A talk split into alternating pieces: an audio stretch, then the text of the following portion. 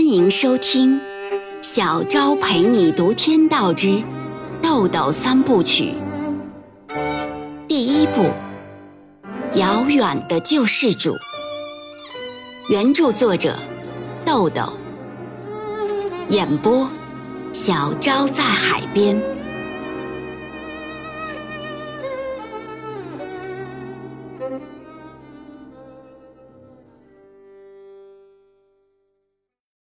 第十一章，八个月过去了，再过几天就到了中国人的传统节日春节。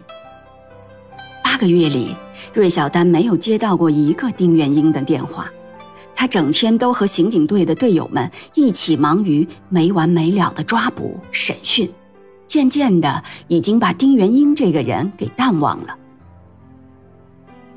这天上午。幺二七特大杀人案专案组结束对犯罪嫌疑人的审讯，芮小丹和队友周伟、王福田三人离开看守所，驱车返回刑警队。天空阴沉沉的，呼啸的北风卷着细小的雪粒漫天飞舞，路面上原本已经融化的雪水又冻成了坚硬的冰，洒满了一层雪粒。路上的车辆都不得不缓慢行驶，道路两边到处洋溢着过节的气氛，光秃秃的树枝上挂满了彩灯、彩旗，超市门前人头攒动，各种花花绿绿、富于煽动性的广告铺天盖地，随处都可以看到手里提着大包小包的人们匆匆而过，在这个特定的日子里。仿佛就连空气都倾泻着不可抑制的购物欲望。古城市公安局位于市中心最宽阔的古城大道上，大道之宽，即便是下班的高峰时段，道路也不会显得拥挤。大门口是一块开阔地，旁边是一个停车场。公安局大楼的廊檐下挂着四个写着字的大红灯笼，组成了。欢度春节的节日语，灯笼在凛冽的寒风中摆动着。刑警队办公室里，充足的暖气使室内的温度保持在二十摄氏度左右。几盆观赏性的大叶植物依旧水灵灵地焕发着盎然的生机，丝毫没有受到严寒的影响。回到刑警队，几个人刚脱去大衣，在各自的办公桌前坐下。队长雷剑锋进来了，将一张春节期间的值班表贴在记事板上，于是大家都围上来看。雷队长四十多岁，体格强健，浑身都透着果断干练。他提了提嗓门说：“哎，老规矩啊，先照顾有老婆孩子的，再照顾结了婚的，以此类推。特别是年三十儿和大年初一这两天。”自由调换呢也是可以的，但必须啊提前跟队上打招呼。队长说完就出去了。芮小丹没有去看，不看他也知道他会值哪几天的班儿。他在自己的办公桌前全神贯注地研究一份审讯笔录，看得非常慢，非常仔细，不时地凝神沉思。的工作之一就是要从那些字里行间挖掘出有价值的东西。周伟的办公桌与芮小丹对着，两人面对面。他看完值班表，很快又坐回来，见芮小丹正低着头看审讯笔录，就轻轻用手指敲了一下桌子。芮小丹抬起头，周伟笑着说：“哎，你连看都不看。”真有自知之明啊！芮小丹问：“你值哪个班？”周伟说：“你和胖子是初一的白班，我和队长是年三十的夜班。”被称为胖子的赵国强其实并不是很胖，只是在刑警队的人里他显得胖了点儿。他还在看值班表，闻声立刻插言道：“喂，别打我的主意啊！”我除了雷队，谁都不换。这可不是拍马屁，人家是有老婆孩子的人，没正经过过一个春节。谁打你主意了？周伟朝赵国强说了一句，又对芮小丹说：“哎，我女朋友想让我去她家吃年夜饭，你看我这都老大不小了，能不能给咱行个方便？”没问题。芮小丹爽快答应了。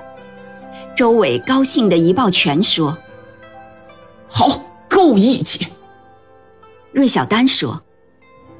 我一个人呀，怎么都行。你去请示雷队吧。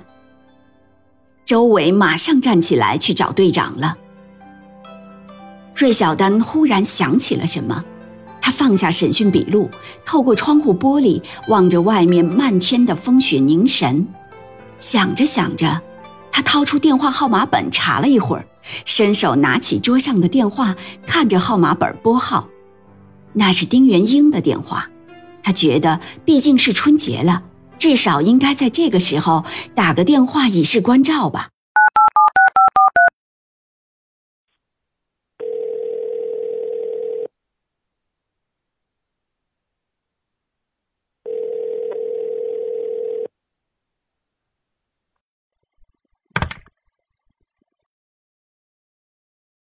接通后，芮小丹问：“是丁先生吗？你好。”我是芮小丹。电话里，丁元英礼貌地说：“哦，芮小姐，你好，有事吗？”芮小丹略微有些不快地说：“不是我有事吗？是你有事吗？快过春节了，我看看你需要什么，特别呢是需不需要找人看房子啊？”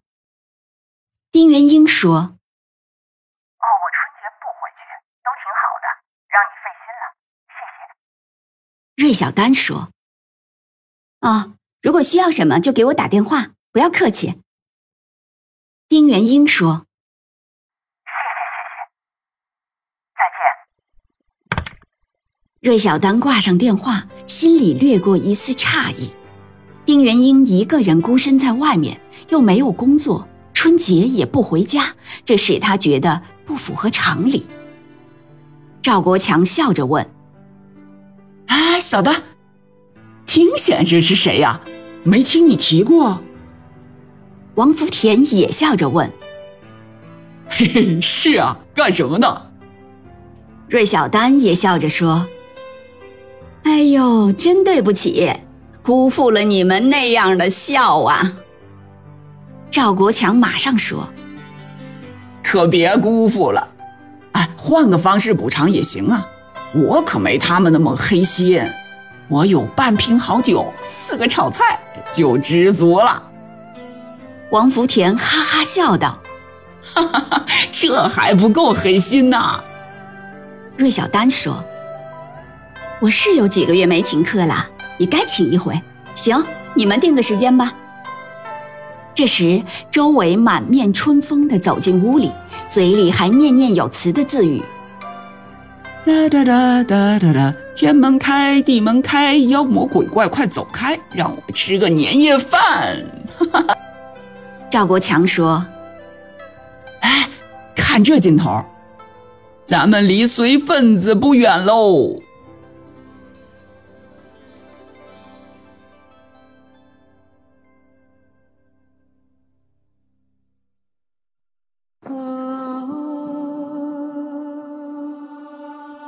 每晚八点，小昭陪你读《天道之豆豆三部曲》，每天更新一集，欢迎您的收听与订阅，我们不见不散哦。